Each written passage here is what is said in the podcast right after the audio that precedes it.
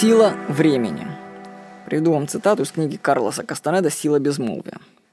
Человеческие существа рождены с ограниченным количеством энергии, которая, начиная с момента рождения, непрерывно развертывается таким образом, что может быть использована модальностью времени наиболее выгодным образом.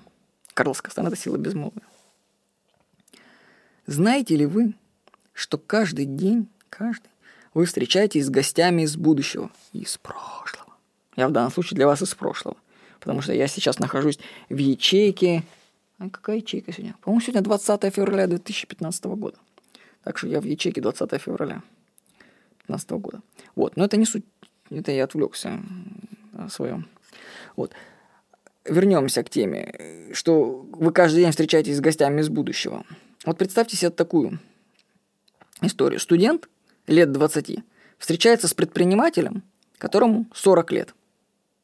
У предпринимателя уже есть огромный дом, престижный автомобиль, там сеть магазинов – ну и 20-летний наш студент смотрит так на него и думает, блин, ну как, как он всего этого добился? А у меня есть ответ. Все дело во времени. Несмотря на то, что студент и предприниматель встретились в одной точке пространства и времени, они внутренне разделены во времени. Между ними разница в 20 лет. Предприниматель, ну, так как ему 40 лет, а студенту 20, находится в далеком будущем относительно студента. И именно разница в возрасте определяет различия в их уровне жизни. Время – это сила, и от того, как каждый распорядится ей, зависит его будущее. Время нужно вкладывать в себя, делать те вещи, которые будут с тобой в будущем. Например, чтение книг – это вклад в себя, потому что знания остаются с тобой. Ну, время сохраняет и умножает не только знания, но и деньги. Например, в книге «Множественные источники дохода» Роберта Аллана, рекомендую вам, приведены таблицы, показывающие, внимание, что откладывая по 5 долларов, ну, а книжка-то не наша, по 5 долларов в день под 5% через 67 лет получается 1 миллион долларов – то есть э, миллионером вообще может стать каждый. Каждый человек там лет через 50 может стать миллионером, если он будет в день откладывать там рублей по 300. Ну, допустим. А если у нас проценты повыше, то есть гораздо быстрее может любой человек стать миллионером, если он начнет деньги откладывать под проценты. Время и проценты – сильная вещь. Вот вспомните, что Нобелевская премия, это 1 миллион долларов, выплачивается до сих пор с процентов от капитала Нобеля. Завещание Альфреда Нобеля гласило, все мое движимое и недвижимое имущество должно быть обращено моими душеприказчиками в ликвидные ценности, а собранный таким образом капитал помещен в надежный банк. Доходы от вложений должны принадлежать фонду, который будет ежегодно распределять их в виде премии тем, кто в течение предыдущего года принес наибольшую пользу человечеству.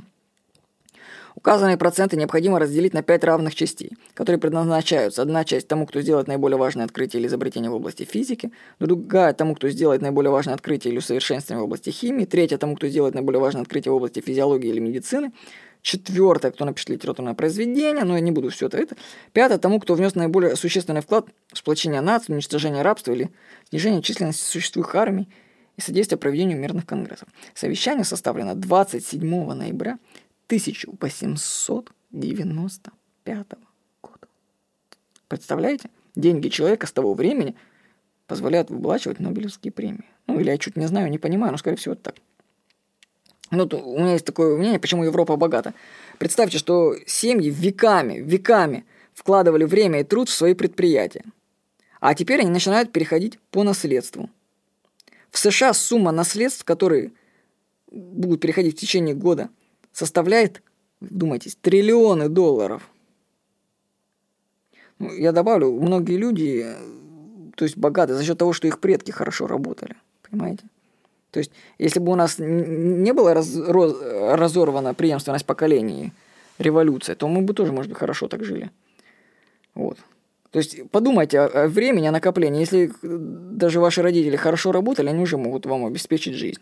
А если они, конечно, время не накапливали всю жизнь, то тогда вам это уже нужно делать для своих детей. Тогда дети получат более лучший старт в своей жизни. Подумайте о силе времени. Самая сильная штука. С вами был Владимир Никонов.